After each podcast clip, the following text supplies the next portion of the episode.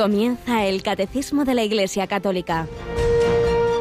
Un programa dirigido por el Padre Luis Fernando de Prada.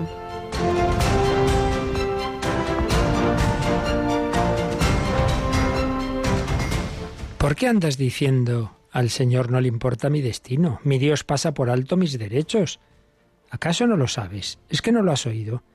El Señor es un Dios eterno que ha creado los confines de la tierra, no se cansa, no se fatiga, es insondable su inteligencia, fortalece a quien está cansado, acrecienta el vigor del exhausto. Los que esperan en el Señor renuevan sus fuerzas, echan alas como las águilas, corren y no se fatigan, caminan y no se cansan. Alabado sea Jesús, María y José, muy buenos días en este 9 de diciembre, después de estos bellos días, de esta celebración de la Inmaculada Concepción. Hoy recordamos a San Juan Diego, a quien se apareció la Virgen en Guadalupe, y a Santa Locadia, joven mártir de la ciudad, noble ciudad de Toledo. Dos santos de épocas muy distintas, Santa Locadia mártir bajo el imperio romano, de las últimas persecuciones, la de Diocleciano, en el inicio del siglo IV, y San Juan Diego, como bien sabemos, pues ese indígena mexicano que se convirtió hacia 1525 y tuvo la aparición preciosa de la Virgen de Guadalupe que vamos a celebrar el sábado. Nuestra Señora de Guadalupe, y que tuvo, como bien sabemos, se le manifestó y, bueno, ese milagro permanente de su imagen en la tilma. Santos que recibieron la fuerza de Dios, en los que se cumplió pues lo que acabamos de leer, que son fragmentos de la primera lectura de la misa de hoy, del profeta Isaías. También Juan Diego andaba agobiado y cuando la Virgen le dijo, pero no estoy yo aquí que soy tu madre, que no estás por ventura en mi regazo, ¿qué son esos agobios? Pues también Leíamos en el profeta Isaías, ¿por qué andas diciendo, Jacob, al Señor no le importa mi destino? Que el Señor te quiere, que el Señor te cuida. Y en el Evangelio Jesús nos lo va a decir, venid a mí los que estáis cansados y agobiados y yo os aliviaré. Tomad mi yugo sobre vosotros y aprended de mí que soy manso y humilde de corazón y encontraréis descanso para vuestras almas, porque mi yugo es llevadero y mi carga ligera, sí el yugo de Cristo, en la ley del amor. A veces nos cuesta a este pesado visitar a este que no me cae bien, perdonar al otro, sí, pero cuando estamos movidos por el amor, ese yugo se hace suave y ligero. Claro que sí, pues se lo pedimos al Señor, se lo pedimos por mediación de la Inmaculada, por mediación de estos grandes santos. Y en esta semana, como digo, vamos a celebrar a la Virgen de Guadalupe el sábado y tenemos una propuesta que luego explicaremos con más calma desde Radio María Italia. Y es que son tantos los oyentes, millones de oyentes de Radio María en el mundo que se nos ha propuesto que os transmitamos esta iniciativa siempre buena. Viernes es siempre día penitencial, estamos en Adviento, estamos en esta semana entre la Inmaculada y la Virgen de Guadalupe, pues bien, la propuesta es que este viernes sea una jornada especialmente de oración y de ayuno, invocando a la Virgen María, pidiendo su intercesión en este momento mundial difícil por la pandemia y todas sus consecuencias, lugares en que no pueden ir a misa y tantas y tantas circunstancias de no poderse reunir, de no poder estar con los enfermos, con los, con los ancianos en tantas ocasiones, muchos motivos para invocar al Señor y su misericordia. Tenemos aquí con nosotros a Yolanda Gómez. Buenos días, Yoli. Muy buenos días, padre. Bueno, pues además, Yolanda, en este año tan difícil, pero en el que Radio María tantas personas están agradeciendo, pues esa labor que está realizando de no solo de evangelización, sino de compañía, de ayuda, de, consuelo de tantas personas, pues eh, hemos recibido muchísimos testimonios este año también, muchos donativos a pesar de la crisis, aunque aunque más pequeños, eso sí, lógicamente, por esa situación de crisis. Y, y, nuestra última colecta del año, pues va a empezar hoy, esa que llamamos la campaña de Navidad, en la que, bueno, le, como hicimos en mayo, con un especial sentido de pedir a nuestros oyentes que nos cuenten los que, lo que está haciendo el Señor y la Virgen a través de ello. ¿A qué, ¿A qué hora empezamos la campaña, Yolanda? Pues empieza hoy a las 11 de la mañana a las 10 en Canarias. Ahí estaremos con este primer programa de esta campaña especial de Navidad. Ahí explicaremos pues eh, cómo se va a desarrollar, explicaremos esto que os digo de este viernes, pero ya desde ahora indicamos que lo más bonito de las campañas son los testimonios y que si para esa hora ya nos han mandado alguno, pues ahí leeremos el primer testimonio especial de esta campaña de Navidad. Para eso tenemos un correo electrónico y un número de WhatsApp, ¿verdad? eso es. El correo, el testimonios arroba. Repito, testimonios arroba radiomaria.es. Y el número de WhatsApp de Radio María, el 668-594-383. Ahora lo repito, 668 594 383. En este WhatsApp les pedimos o que nos escriban su testimonio o un pequeño audio de unos 30 segundos no más. Así es, pues adelante y así en esa primera horita de 11 a 12 podremos compartir ese testimonio de qué está haciendo el Señor en este año, qué ha hecho en este año difícil, especialmente a través de la radio de la Virgen María. Y vamos a volver a nuestra primera sección testimonial. Hemos estos días pasados recordado las apariciones también de la Virgen.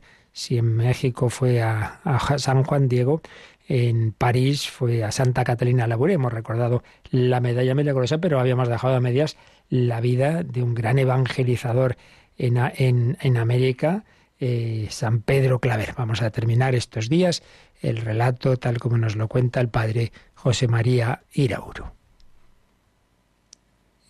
Vamos pues con esos últimos pasajes de la vida de San Pedro Claver.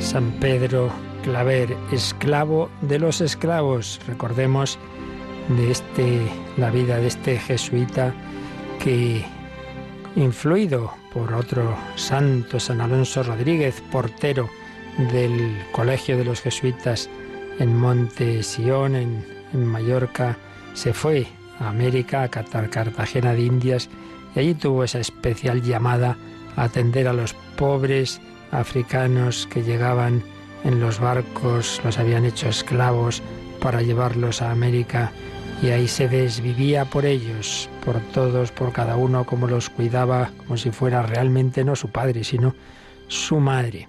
Estuvimos recordando pues ese su trato, esa su caridad heroica y hoy nos recuerda este texto del padre Iraburu cómo tenía también gran caridad con los presos cuenta el hermano Rodríguez. Yo le acompañé muchas veces al padre cuando iba a visitar, confesar y consolar a los encarcelados, lo cual hacía con gran devoción y caridad. Les daba pláticas muy afectuosas, exhortándolos a la paciencia y a la confesión. Y allí, sentado en el altar, los confesaba. Luego ellos le hacían sus encargos, que él cumplía con fidelidad, pues tenía varios abogados amigos. Su caridad con los presos se hacía extrema cuando alguno de ellos era condenado a muerte. Él iba por lo derecho y tras dar un abrazo al sentenciado, le decía, Hermano mío, se acerca el día de tu muerte, ánimo. Seguidamente les ayudaba el arrepentimiento y la confesión, les exhortaba y animaba, y como atestigua el intérprete Sacabuche, trataba con ellos días enteros. Les llevaba frutas, vino, alguna golosina y con ello algún libro para la buena muerte, sin olvidar unos cilicios, como todos los testigos cuentan. Hermano, ahora puedes merecer. Cosa notable, muy notable, condenados a muerte, preparándose a morir, ceñidos de cilicios, instrumento de, sacrificio, de penitencia, pues que hacían para reparación de sus pecados antes de su muerte. Y cosa aún más notable, los sentenciados comprendían y recibían tan singular tratamiento. De hecho, era común que en su último trance, en aquella hora dramática, todos querían recibir la atención de Pedro Claver. Todos buscaban el consuelo de su caridad, a la vez tan tierna y tan fuerte. Para el entierro de un sentenciado a muerte, Claver movilizaba a sus amigos, conseguía limosnas, llamaba a músicos. La cárcel estaba junto a la catedral y en esta se hacían los funerales.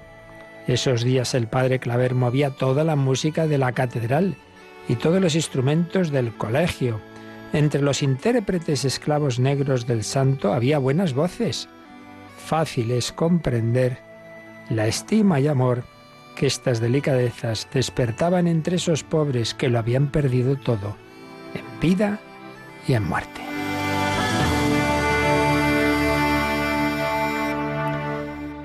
Un hombre que había hecho lo que hoy llamamos la opción clarísimamente preferencial por los pobres. Y sin embargo, señala también Pariraburu, que también tenía entre los ricos y poderosos muchos amigos, a pesar de que les cantaba las cuarenta, sacudía con fuerza sus conciencias, denunciaba sus lujos, a veces se permitía ciertas ironías sobre sus disposiciones de cara a la confesión, y le surgía tanto a la justicia y a la limosna.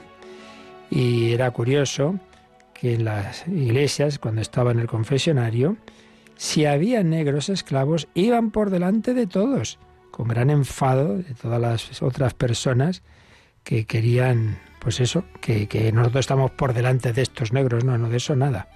De eso nada. En vano había quien intentase confesarse con él Primero los esclavos, luego los pobres, luego los niños de las escuelas. Sentía mucho que otra gente, y más si era autoridad, se mezclase entre sus humildes penitentes. Decía que a los caballeros les sobraban confesores y a las señoras que era estrecho su confesionario para guarda infantes. ¿Y qué es esto de guarda infantes? Pues me he enterado yo ahora. Era ese traje aparatoso por el cual las señoras fieles a la moda parecía que llevaban una especie de mesa camilla. Pues no, no, ustedes después y se lo ponía difícil el, ir a, a, su confesionario. Y así, pues San Pedro Claver tuvo que lidiar con los amos de los negros. Él no podía en aquel momento eh, abolir la esclavitud, se haría, gracias a Dios, pronto, pero lo que sí que hacía era ese trato preferencial precisamente con los esclavos. Por eso los amos muchas veces le hacían la guerra por las caricias y regalos que hacía a los negros. Le decían oprobios, injurias, palabras afrentosas. Decían que era un imprudente, que los echaba a perder, que con esos favores se hacían insolentes. Le cerraban las puertas de sus casas, lo despedían con desdén.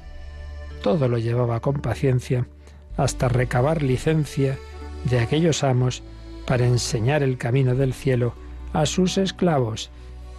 Él aguantaba lo que fuera con tal de tener esa posibilidad de dirigirse a los negros. Un hombre que también fue, como tantos santos sacerdotes como el cura de Ars, mártir del confesionario. Ordinariamente entraba en su confesionario de 5 a 8 de la mañana, pero en grandes fiestas, hoy en cuaresma, era tal la multitud de negros que venían ese testigo, el que lo cuenta el hermano Nicolás, no sabe cómo tenía fuerzas, cuerpo ni espíritu para tanto, y más con esa vida austera y rigurosa que llevaba. Por otra parte, decía, la iglesia es muy húmeda, por estar cerca del mar, y estrecha, y muy caliente. Hay mucho mosquito. En ella estaba el padre Claver toda la mañana y la mayor parte de la tarde en su confesionario estrecho y caluroso, y con cilicios que no dejaba. Atestiguo Zapata de Talavera que para los penitentes en el confesionario tenía una canastilla con algunos regalos y con sus manos los daba algunos negros o negras más enfermos, en especial dátiles y rosmarino. Regalos para aquellos que llegaban a recibir el perdón de Dios. Pues una caridad concreta, que llegaba a todo, a lo más espiritual, los sacramentos, y a lo más material, esas golosinas, esos, esos dátiles, etcétera, y ese tener especial preferencia, no precisamente como hace nuestro mundo, por los importantes y los ricos, sino por los más pobres y necesitados.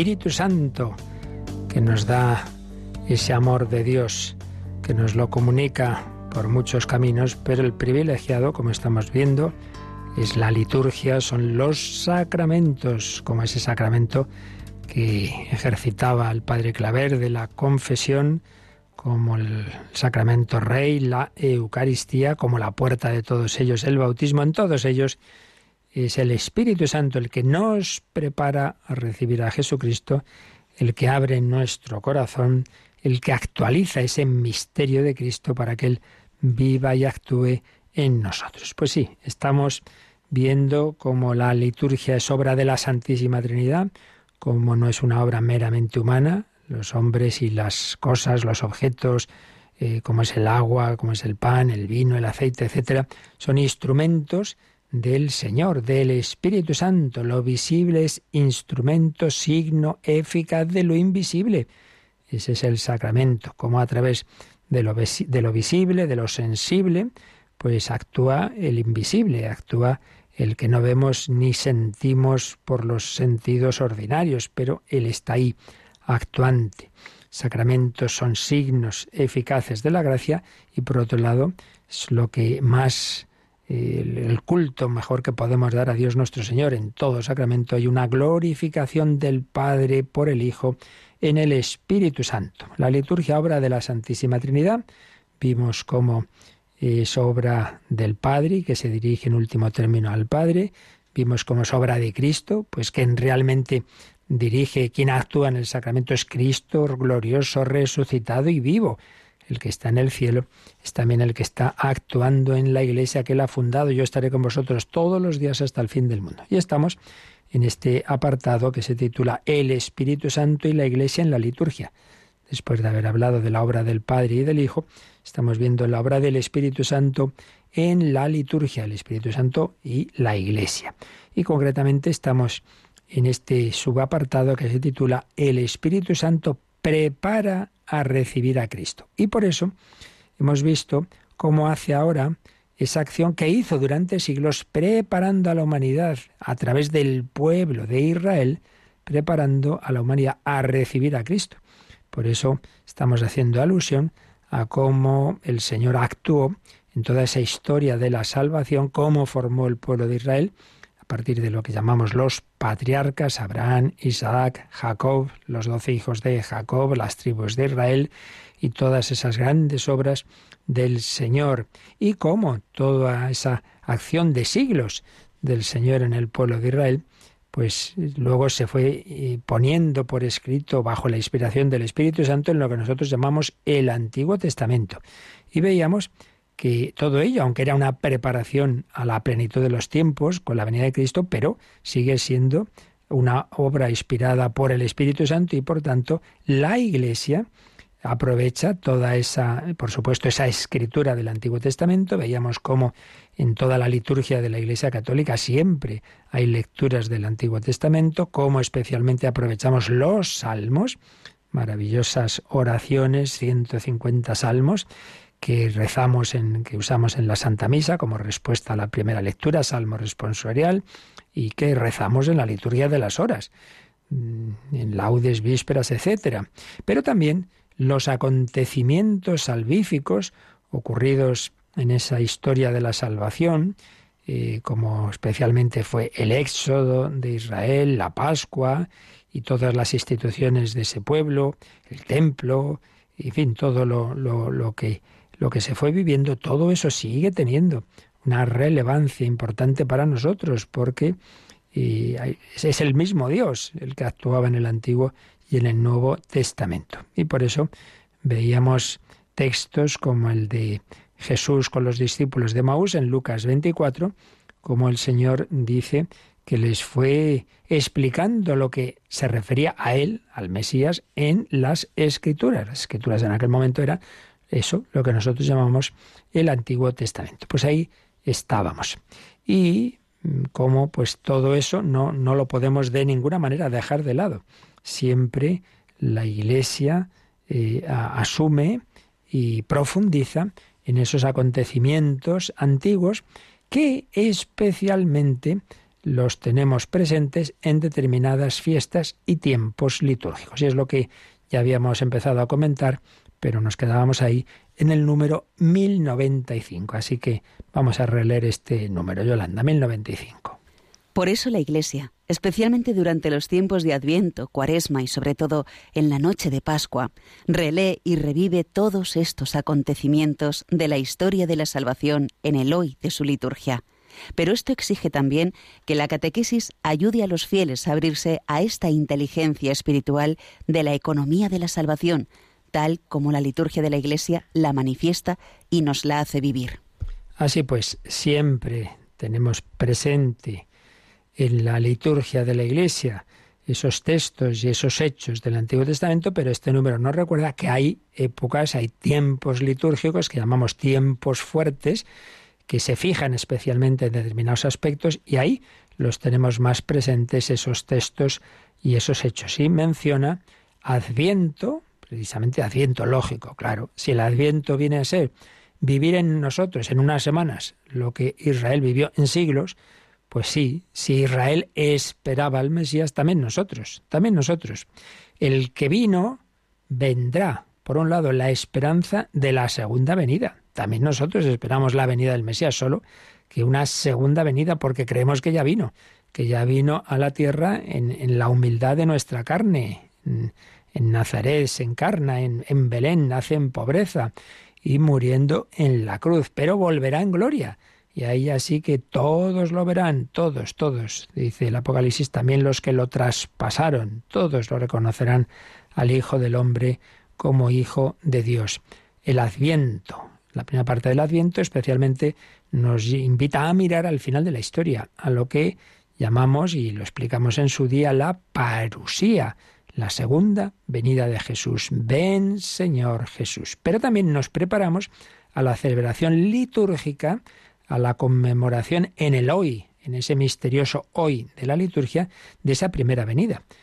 En la segunda parte del Adviento, a partir del 17 de diciembre, son ya lecturas que nos hablan de los preparativos de María, de José, de lo que el nacimiento de Juan Bautista, lo que fueron esas semanas o meses previos al nacimiento de Cristo, que celebramos pues a partir de la tarde y noche del 24 de diciembre el que vino históricamente viene de una manera misteriosa en la liturgia, renace, quiere nacer en nuestro corazón el que nació en un pesebre. Pues bien, en estos tiempos de Adviento especialmente miramos y profundizamos en esos textos del Antiguo Testamento y por eso se lee mucho en este tiempo de Adviento al profeta Isaías y otros profetas otras profecías que hacían alusión a esa espera del Mesías. Luego otro tiempo fuerte, cuaresma, pues también la cuaresma mm, miramos, nos vamos preparando a la celebración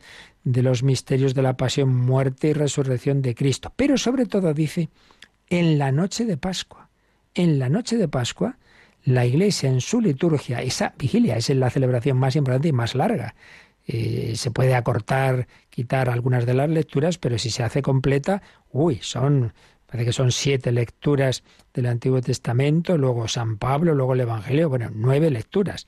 Entonces, dice que en esa noche de Pascua, nos dice el 1095, la Iglesia relee y revive todos esos acontecimientos de la historia de la salvación en el hoy de su liturgia. Eso que ocurrió hace mucho tiempo, hoy tiene un sentido para nosotros. Por eso la Iglesia relee esos acontecimientos. ¿Cuál es la primera lectura de la vigilia de Pascua? Pues la que nos habla de la creación, claro, obviamente. El primer, el primer acto salvador, para salvarnos primero tiene que crearnos Dios, para invitarnos a estar con Él en el cielo, que eso es a fin de cuentas la salvación, estar eternamente con Dios, pues primero hace falta que nos haya creado. Pues desde esa primera lectura, o la que siempre también hay que hacer entre esas lecturas, la del Éxodo, cuando Israel es perseguido por el ejército del faraón, llegan al Mar Rojo y parece que van a morir ahí y no, Dios los salva a través de ese mar que se abre y pueden cruzarlo, etcétera. Todas esas lecturas se hacen en esa vigilia de Pascua. Por eso, Yolanda, donde nos dice el catecismo que podemos recordar como esto nos lo contó en el número, un número que vimos hace ya años, el 281, pero vamos a releerlo también. Por esto, las lecturas de la noche pascual, celebración de la creación nueva en Cristo, comienzan con el relato de la creación. De igual modo, en la liturgia bizantina, el relato de la creación constituye siempre la primera lectura de las vigilias, de las grandes fiestas del Señor. Según el testimonio de los antiguos, la instrucción de los catecúmenos para el bautismo sigue el mismo camino. Pues claro, la primera obra salvadora es la creación y eso es muy importante porque lo tenemos muy perdido en nuestro mundo. Como vivimos generalmente pues ya en una civilización muy tecnológica, se nos olvida admirar las grandes maravillas de Dios. Qué bueno es irse al campo y, ver un, amanecer o una puesta de sol o las estrellas. Hay gente que está siempre en las ciudades y no ve nunca las estrellas, porque aquí metidos en, entre, entre nuestras calles y no miras al cielo o las luces de, de la ciudad impiden ver esas estrellas que te recuerdan, pues eso, como el Señor nos ha regalado este mundo. La creación y los diversos acontecimientos pues son renovados y vividos en la liturgia. Pero nos ha dicho también el 1995 que el asumir esto y el entender esto necesita de una catequesis. Claro, porque así simplemente leerlo sin más información por eso dice que exige que la catequesis ayude a los fieles a abrirse a esta inteligencia espiritual de la economía de la salvación, tal como la liturgia de la Iglesia la manifiesta y nos la hace vivir. Y claro, con esto nos dice que recordemos que cuando empezábamos a explicar el catecismo, los, los primeros capítulos, hay unos, claro, lógicamente sobre de dónde sacamos nosotros las verdades que creemos. Esto lo hemos dicho muchas veces. Nosotros lo sacamos de lo que Dios nos ha dicho, no son elucubraciones filosóficas, es lo que llamamos la revelación. Dios se ha revelado, Dios ha ido hablando. Y eso que ha ido hablando, ¿dónde ha quedado para nosotros? Por un lado, sus palabras y su acción en, en, la historia de Israel, en lo que llamamos esos libros del Antiguo Testamento. Pero todo eso culmina en Cristo. Bueno, ¿y dónde está la enseñanza de Cristo? Pues nos ha llegado por dos cauces. Por un lado, los apóstoles y sus colaboradores antes de nada empezaron a anunciar a Cristo, a predicarlo, a vivir, a hacer esas celebraciones que Jesús les había dicho, haced esto en memoria mía, todo ese cauce de vida y de tradición oral se llama así tradición. Pero por otra parte, a lo largo del, siglo I, eso que enseñaban, eso que predicaban, eso que vivían, se fue también poniendo por escrito en esos recuerdos de la vida de Jesús, los evangelios, en las cartas de San Pablo y otros apóstoles, en los hechos de los apóstoles, etc. Y entonces se va formando lo que llamamos el Nuevo Testamento. Por tanto, dos cauces de transmisión de la revelación de Cristo, de lo que Cristo hizo y enseñó. La escritura y la tradición, no solo la escritura, ya lo hemos dicho muchas veces, que hay quien, quien se piensa que nosotros somos simplemente una religión del libro y allí, aquí yo cojo la Biblia y todo tiene que estar ahí. Pues no, no, no, Jesús no dijo id y escribid, no, no, sino id y predicad y bautizad. Primero existe la iglesia, funda Jesús la iglesia y en ella se empieza a, enseñar, a, a, vivir, vaya, lo que, lo que él ha enseñado. Y luego eso, buena parte, sin duda lo principal, se va poniendo por escrito, pero ya había santos y mártires antes de estar escrito el Nuevo Testamento. Bueno, pues entonces, para entender bien esa escritura y concretamente el Antiguo Testamento eh, dentro de la vida de la Iglesia y dentro de, esa plenitud, de esa plenitud de los tiempos, de esa revelación completa que es Jesucristo, pues hay que necesitamos la luz del Espíritu Santo para entender el sentido profundo, el sentido espiritual. Y por eso veíamos, digo, al principio de, los números del catecismo, cuando nos hablaba de la Sagrada Escritura, había un apartado titulado El Espíritu Santo, intérprete de la Escritura. Se nos decía cómo hay que leer la Escritura en la tradición viva de toda la Iglesia, porque repito, la Escritura, el Nuevo Testamento en particular, es una obra de la Iglesia, que es la que reconoce qué libros son inspirados y cuáles no. Por eso es tan absurdo, lo repetimos una y otra vez, tan absurdo que aparezca un señor, un grupo ahí del siglo XIX, del siglo XX, del siglo XXI, que de repente va y coge la Biblia y con esa Biblia ataca a la Iglesia. Oiga, que esto es un libro de la Iglesia, que es la Iglesia la que le ha dicho a usted que esto es inspirado, usted sino dónde lo saca, porque había muchos otros libros, apócrifos, etcétera. Es la Iglesia la que dice esto es palabra de Dios, la que ha encuadernado, por así decir, este libro y es un libro que nace eh, de lo que enseña la Iglesia. Por tanto, usarla usted de repente pretender que usted sabe mejor que esa Iglesia en, en 20 siglos, lo que quiere decir es un poquito pretencioso, por lo menos que podemos decir. Bueno, entonces en esos primeros números del catecismo sobre este tema hay un apartado que se titula El sentido de la escritura. Bueno, explicar esto con calma, ya lo hicimos en su momento y ahora no podemos volverlo a hacer. Pero bueno, por lo menos, aunque solo sea, vamos a releer mm, rápidamente, Yolanda, uno de esos números que aquí sugiere el catecismo, cuando nos ha dicho que hay que explicar en la catequesis el sentido espiritual, a ver qué quiere decir nos recuerda el número 117. ¿eh? Pues por lo menos lo leemos. Gracias a la unidad del designio de Dios, no solamente el texto de la Escritura, sino también las realidades y los acontecimientos de que habla pueden ser signos. El sentido alegórico. Podemos adquirir una comprensión más profunda de los acontecimientos, reconociendo su significación en Cristo. Así, el paso del Mar Rojo es un signo de la victoria de Cristo y por ello del bautismo. El sentido moral. Los acontecimientos narrados en la Escritura pueden conducirnos a un obrar justo. Fueron escritos para nuestra instrucción. El sentido anagógico. Podemos ver realidades y acontecimientos en su significación eterna, que nos conduce hacia nuestra patria. Así, la Iglesia en la tierra es signo de la Jerusalén celeste. Bueno, pues un número importantísimo, importantísimo eh, dentro de este bloquecito que se titula, como os digo, El sentido de la escritura. Ya los dos números anteriores, el 115, nos decía que hay que distinguir el sentido literal, lo que de una manera más directa significaba aquello en aquel momento en que fue escrito, sentido literal, y el sentido espiritual. Y dentro del sentido espiritual, estos tres matices que nos acaba de recordar Yolanda leyendo el 117. Ese sentido alegórico, Sí, sí, es verdad que Israel pasó el Mar Rojo, cierto, pero eso además tenía era alegoría, era profecía de algo posterior muy importante. Y es que Cristo iba a vencer la muerte, que significaba lo que parecía que iba a ser la muerte en el Mar Rojo, al revés, iba a ser un signo de su resurrección y de todos los que vamos con Cristo, pues también donde mm, renacemos en el bautismo. Entonces, eso que ocurrió históricamente, sentido literal, saber qué pasó con Israel en el Mar Rojo, ocurre alegóricamente, o era alegoría, mejor dicho, de lo que ocurre hoy día cuando morimos y resucitamos con Cristo en el bautismo. Sentido alegórico. Segundo, sentido moral. Se nos cuentan muchos acontecimientos, muchas acciones de los patriarcas, etcétera. Bueno, eso también tiene aplicaciones para nuestra vida moral. Por ejemplo, el rey David importantísimo, elegido por Dios, sí, sí, pero era débil era pecador. Se nos cuentan muchas cosas que hizo mal.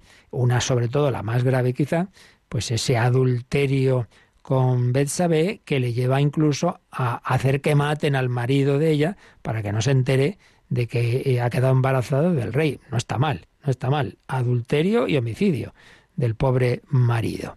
Bueno, pues cómo Dios envía al profeta, le hace ver lo que ha hecho mal, se da cuenta David, se arrepiente, hace penitencia. Bueno, pues eso tiene aplicaciones para nuestra vida. Somos débiles también, caemos en pecados, tenemos que ser conscientes de ellos, arrepentirnos, etcétera. Sentido moral, sacar enseñanzas de aquellos acontecimientos que ocurridos hace tres mil años, pero que siguen siendo, si es que el hombre al final, pues en lo esencial es el mismo en todos los tiempos. Y sentido anagógico quiere decir que nos ayuda a mirar hacia la vida eterna. Eh, todo en definitiva toda la, revelación de Dios es para llevarnos a la vida eterna.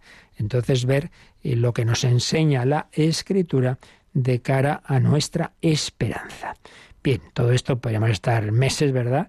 Y para eso es la teología, que son años de estudio, pero lo esencial de este número 1095, pues con esto creo que es suficiente para nosotros, como la Iglesia aprovecha todo lo que el Señor hizo en la, en la antigua alianza, que ha quedado plasmado bajo la inspiración del Espíritu Santo en el Antiguo Testamento, son textos que leemos, acontecimientos que recordamos, pero sabiéndolos aplicar a nuestro hoy, a nuestra vida. Para ello está la liturgia, que lo hace eficaz, y para ello debe estar las explicaciones, la catequesis, las homilías, que le dan el sentido profundo, el sentido espiritual y por tanto también para nosotros hoy, siglos y milenios después, el sentido que eso tiene para nuestra vida. Pues vamos a quedarnos un poquito pues dando gracias al Señor de cómo no nos abandona, de cómo en todas las épocas quiere guiarnos al cielo. Vamos a escuchar una música precisamente israelita pidiendo al Señor que todo lo que él hizo en esa antigua alianza, pues lo reviva en nuestros corazones para nuestra salvación.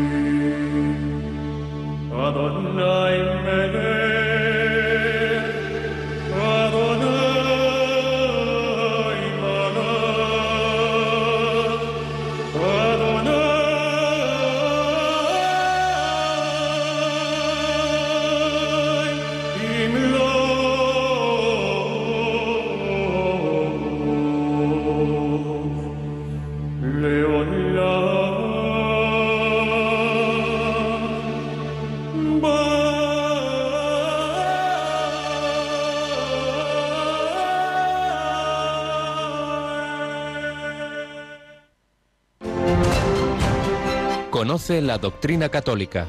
Escucha el catecismo de 8 a 9 de la mañana, de 7 a 8 en Canarias. Y los sábados a la misma hora profundizamos en los temas tratados en el programa En torno al catecismo. Adonai, una de las palabras hebreas para decir el Señor, Dios, Adonai. Bueno, a continuación del 1095 vino un número, el 1096, en letra más pequeña. Ya sabéis que el catecismo usa diversas letras con un sentido pedagógico. Cuanto es más pequeña quiere decir que es una ampliación, que no es una parte tan esencial, pero aquí vemos todo, claro. Es un número larguillo, hoy pues prácticamente solo nos va a dar tiempo casi a leerlo y poco más, y ya lo comentaremos, que profundiza justamente, dado que estamos hablando de cómo la liturgia de la Iglesia aprovecha todo lo, que lo que el Señor hizo en el Antiguo Testamento y cómo esos textos pues son tan ricos para nosotros, nos va a hablar de las de los parecidos y diferencias, un poquito la relación entre la liturgia, la liturgia que tenían los judíos en su templo, en sus sinagogas, etcétera, y la liturgia cristiana. Eh, el conocer esa liturgia judía ayuda a entender cosas de la liturgia cristiana, porque en buena medida partimos, muchas de, los, de las celebraciones nuestras tienen mucho que ver, claro, con aquellas, porque a fin de cuentas es esa continuidad. No he venido a abolir la ley y los profetas, sino a darle plenitud, dijo Jesús. Vamos pues Yolanda a leer este número 1096. Liturgia judía y liturgia cristiana. Un mejor conocimiento de la fe y la vida religiosa del pueblo judío, tal como son profesadas y vividas aún hoy, puede ayudar a comprender mejor ciertos aspectos de la liturgia cristiana. Para los judíos y para los cristianos, la Sagrada Escritura es una parte esencial de sus respectivas liturgias. Para la proclamación de la palabra de Dios, la respuesta a esta palabra, la adoración de alabanza y de intercesión por los vivos y los difuntos, el recurso a la misericordia divina. La liturgia de la palabra, en su estructura propia, tiene su origen en la oración judía. La oración de las horas y otros textos y formularios litúrgicos tienen sus paralelos también en ella, igual que las mismas fórmulas de nuestras oraciones más venerables, por ejemplo, el Padre Nuestro. Las plegarias eucarísticas se inspiran también en modelos de la tradición judía. La relación entre liturgia judía y liturgia cristiana, pero también la diferencia de sus contenidos, son particularmente visibles en las grandes fiestas del año litúrgico como la Pascua. Los cristianos y los judíos celebran la Pascua, Pascua de la historia, orientada hacia el porvenir de los judíos, en los judíos, Pascua realizada en la muerte y la resurrección de Cristo en los cristianos, aunque siempre en espera de la consumación definitiva. Pues ya veis, es un texto que nos dice que el conocer, el conocer mejor esta liturgia judía, nos ayuda también a entender mejor la nuestra, la liturgia cristiana, la liturgia de la Iglesia. Empezando por lo último que hemos leído, la Pascua, hablábamos de San Vigilia Pascual y el Jueves Santo, pues claro, ¿qué, hizo Jesús el Jueves Santo? La cena de Pascua, la cena de Pascua propia del pueblo de Israel. Lo que pasa es que en esa cena de Pascua es la última, digamos, celebración de la antigua alianza y se instituye la nueva. En esa cena de Pascua se instituye la Eucaristía, sangre de la alianza nueva y eterna, nueva y eterna, ya para siempre una nueva alianza. Y ya no se sella con un cordero que, que, se, que se está comiendo ahí, sino que el cordero es Jesús, cordero de Dios, que quita el pecado del mundo, que va a ser inmolado unas horas después, va a empezar su pasión y al día siguiente va a ser crucificado. Eh, dice este texto, como los judíos estaban mirando hacia el porvenir, el porvenir de la venida del Mesías. Nosotros creemos que ya ha venido, pero por otro lado, como recordábamos antes, también miramos al porvenir porque nos falta la segunda venida. Por tanto, también en ese sentido hay una semejanza a la vez que una diferencia. Diferencia fundamental de que ya creemos en, en, ese Mesías que no es un profeta más, sino el Hijo eterno hecho carne, el verbo hecho carne, el logos, el sentido de todo, de la historia, etcétera, pero ese que vino, que murió y resucitó, volverá volverá al final de los tiempos a juzgar a vivos y muertos. La Pascua, entendemos mejor la Pascua, entendemos mejor la celebración del Jueves Santo, por ejemplo, si conocemos mejor la, cómo celebraban la Pascua los judíos. Y bueno, nos ha puesto aquí bastantes ejemplos este número de, de, cómo hay parecidos en diversas oraciones, y por ejemplo eso, el, que haya siempre una liturgia de la palabra. Recordad cuando Jesús volvió a su pueblo, a Nazaret, y fue a la sinagoga. Entonces, ¿qué hacían? Lo primero, pues lo que hacemos nosotros, leer las lecturas. Entonces le ofrecieron un rollo, entonces eran esos, eh, esos papeles enrollados, eh, le ofrecen el pergamino del, del, profeta Isaías, Jesús lo lee, el Espíritu del Señor está sobre mí, Él me ha ungido, etc. Hoy se cumple esta escritura, eso que escribió el profeta Isaías o se recogió de su predicación, se cumplía ahí en ese momento. Leían lecturas como nosotros, entonces un paralelo en la liturgia de la palabra. Entonces nos dice el catecismo que podemos bueno, ha hecho alusión también a la liturgia de las horas. Entonces nos dice que podemos mirar algo que veremos más adelante, pero bueno, vamos a leerlo. El 1174. Ahí vemos, por ejemplo, eh, como en la liturgia de las horas, es decir, ese rezo de laudes, vísperas, etcétera, pues tiene que ver, claro está, con, con esa oración que hacían los judíos. Leemos este número que nos sugiere el catecismo. El misterio de Cristo, su encarnación y su Pascua, que celebramos en la Eucaristía, especialmente en la Asamblea Dominical, penetra y transfigura el tiempo de cada día mediante la celebración de la liturgia de las horas, el oficio divino. Esta celebración en fidelidad a las recomendaciones apostólicas de orar sin cesar está estructurada de tal manera que la alabanza de Dios consagra el curso entero del día y de la noche. Es la oración pública de la Iglesia, en la cual los fieles, clérigos, religiosos y laicos, ejercen el sacerdocio real de los bautizados. Celebrada según la forma aprobada por la Iglesia, la liturgia de las horas realmente es la voz de la misma esposa la que habla al esposo, más aún es la oración de Cristo con su mismo cuerpo al Padre. Esto ya lo veremos, como digo, porque está más adelante, pero aquí lo citamos porque esa oración tan importante, oración oficial pública de la Iglesia, está mm, basada fundamentalmente en textos del Antiguo Testamento, como son los salmos, siempre se rezan en todas las horas de la Iglesia, siempre hay al menos un salmo, la más corta que es completas, o, dos o tres, y por otro lado, pues... Eh, Em, ese, rezar en distintas horas del día también lo hacían, también lo hacían los judíos, iban a la oración de tercia o de sexta o de nona o lo que fuera. Por tanto, pues un paralelo que vemos ahí. También dice que miremos otro número futuro, el 1352. Vamos a ver este, este número 1352, que está dentro de lo que es la explicación de la Santa Misa, eh, habla de la anáfora. Lo leemos, Yolanda. Con la plegaria eucarística, oración de acción de gracias y de consagración, llegamos al corazón y a la cumbre de la celebración. Es el prefacio. La Iglesia da gracias al Padre por Cristo en el Espíritu Santo, por todas sus obras, por la creación, la redención y la santificación. Toda la asamblea se une entonces a la alabanza incesante que la Iglesia celestial, los ángeles y todos los santos cantan al Dios tres veces santo. Entonces nos pone un pequeño ejemplo de cómo la anáfora o plegaria eucarística, que tiene esa primera parte que llamamos prefacio, bueno, pues tiene un estilo de oración que recuerda mucho a diversas oraciones judías, de alabanza, de acción de gracias, etc. Y finalmente, el último número marginal que nos sugiere el catecismo leer, hemos estado hablando de la Pascua, entonces nos sugiere que leamos eh, de la Pascua y de la espera, como digo, eh, en el caso de ellos, de la venida del Mesías, en el nuestro de la segunda venida, de eso nos habló el número 840 que releemos ya para terminar.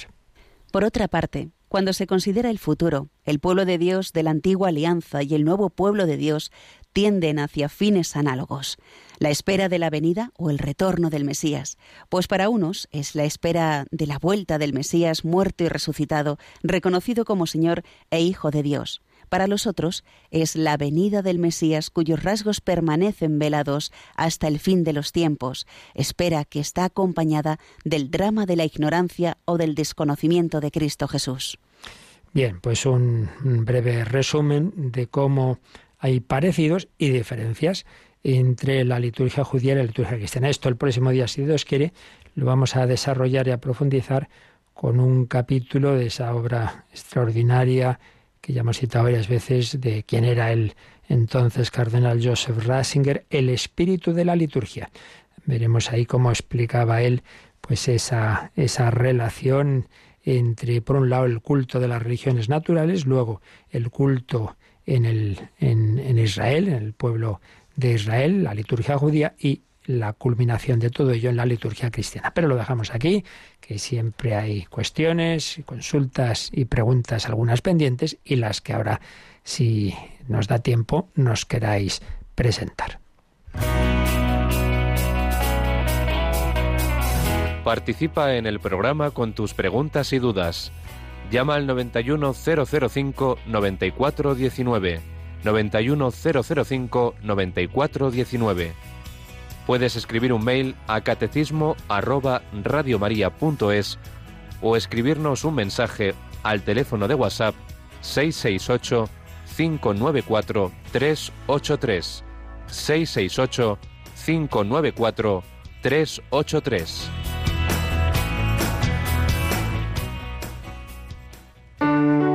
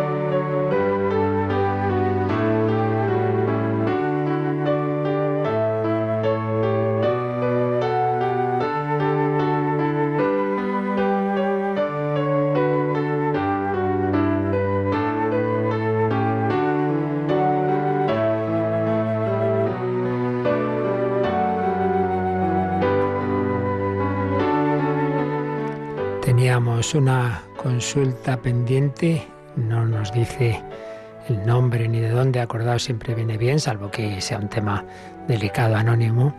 Entonces esta persona nos dice, quisiera daros las gracias ante todo por todo el bien que hacéis. Yo os conocí en un momento oscuro de mi vida y ahora sé que fue Él quien os puso en mi camino, llenando mi corazón más y más cada día de su presencia. Por todo ello, gracias. Y me gustaría que me aclaraseis algunas dudas. Uno, el Espíritu que recibimos de Cristo resucitado y glorioso es el mismo que desposó a María en la Encarnación y el que se derramó en el Jordán a Jesús.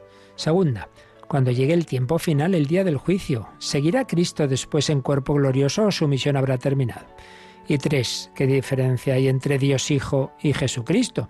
Porque se dice que la creación fue hecha por el Hijo. ¿Fue Jesús entonces quien lo hizo? Bueno, claro, explicar todo esto son horas y, digo lo de siempre. Recordad que tenemos en el WhatsApp, uy, perdón, el WhatsApp, el podcast de Radio María, en la web de Radio María, radiomaria.es, todas las catequesis del catecismo, tanto de un servidor como de Monseñor Monía, están ahí y, y, pone de qué tratan cada una. Entonces, todos estos temas están ahí desarrollados. A ver si consigo resumir lo esencial en unos instantes empezando por el final. A ver, de toda la eternidad existe la Santísima Trinidad, Dios, Padre, Hijo y Espíritu Santo. Las tres personas divinas actúan unidas. Por tanto, ¿quién ha hecho la creación? Las tres personas unidas.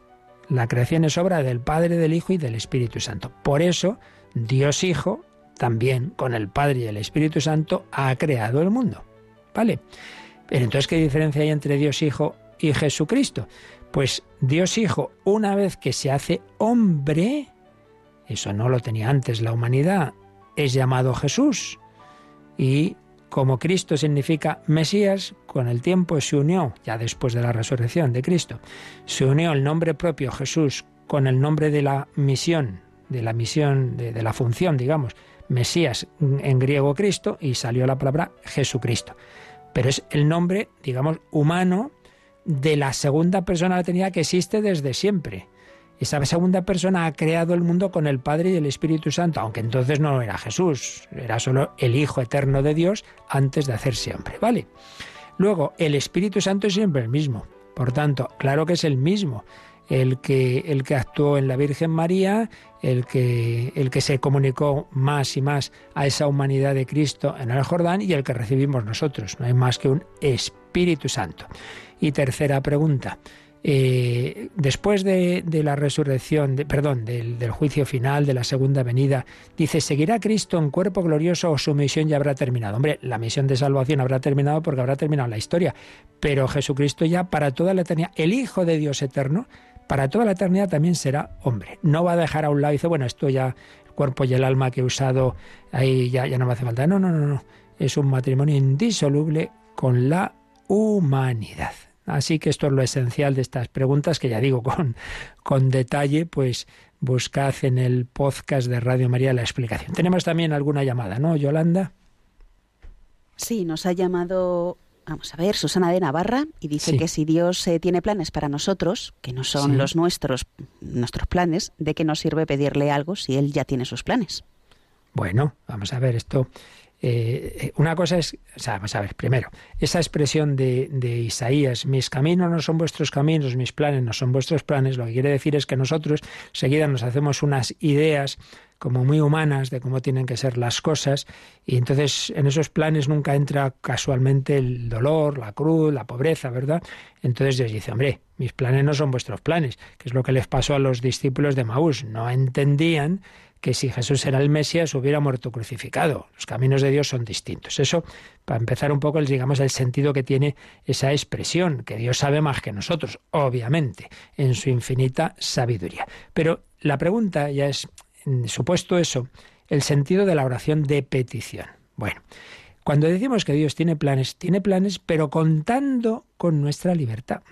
Por eso, claro, Dios no quiere el pecado, pero puesto que nos ha hecho libres, permite que usemos mal nuestra libertad y en ese sentido, en ese sentido, no cumplimos su primer plan.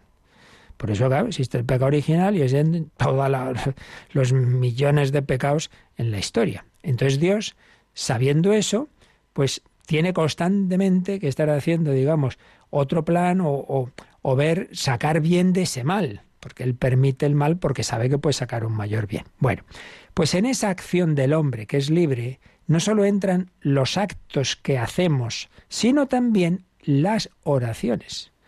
Es decir, Dios también cuenta con que podemos o no pedir, y el pedir influye en lo que va a ocurrir. Es como si dices, a ver, uno, unos padres pues quieren dar a sus hijos lo mejor, obviamente, pero también quieren que aprenda el niño que las cosas hay que, hay que trabajarlas. Y una de las formas de conseguir las cosas es pedirlas. Niño, tienes que ser humilde y pedir las cosas. Las cosas no son ordeno y mando, pídelas. Entonces, entra en, en el cumplimiento de los planes de Dios que seamos, o sea, que seamos humildes. La humildad es la verdad. Y la humildad es que somos hijos pequeñitos, que debemos pedir las cosas. Entonces, cuando Jesús dice hay pocos obreros o pocos operarios eh, para eh, anunciar el Evangelio, ¿qué hay que hacer? Rogad al Señor de la mies que envíe obreros a su mies. Es decir, lo primero que hay que hacer siempre es pedir. Entonces, esa petición entra en las acciones libres que el hombre puede hacer o no hacer y si las hace, eso va a ayudar a que se cumplan los planes de Dios. Pero si no las hace, pues será una de esas cosas libres que el hombre puede hacer mal. Recordemos, para terminar, ya lo mencionaba, en la aparición de la Virgen en, de la medalla milagrosa, salen rayos de sus anillos, de sus dedos, que significan las gracias que Dios nos da a través de María. Pero de algunos dedos no salían rayos. Y dice, ¿qué significa eso? Las gracias que no se reciben porque no se piden. Por tanto, Dios tiene planes, pero planes que cuentan con nuestra libertad, y en nuestra libertad no está solo lo que yo hago, una determinada actividad, sino también lo que pido o dejo de pedir. Es el misterio de la oración de petición, que no es para convencer a Dios de que cambie sus planes, no, sino que es para que yo entre en esos planes, en los que está esa parte de saber pedir como hacen los niños con sus padres. Y nosotros siempre somos niños con Dios. Pedimos al Señor su bendición. Yo recuerdo que a las once, diez en Canarias, comienza este tiempo especial de oración, de testimonio, de compartir, de, de solicitar también vuestra ayuda en Radio María, la campaña de Adviento y Navidad. La bendición de Dios Todopoderoso, Padre, Hijo y Espíritu Santo, descienda sobre vosotros. Alabado sea Jesucristo.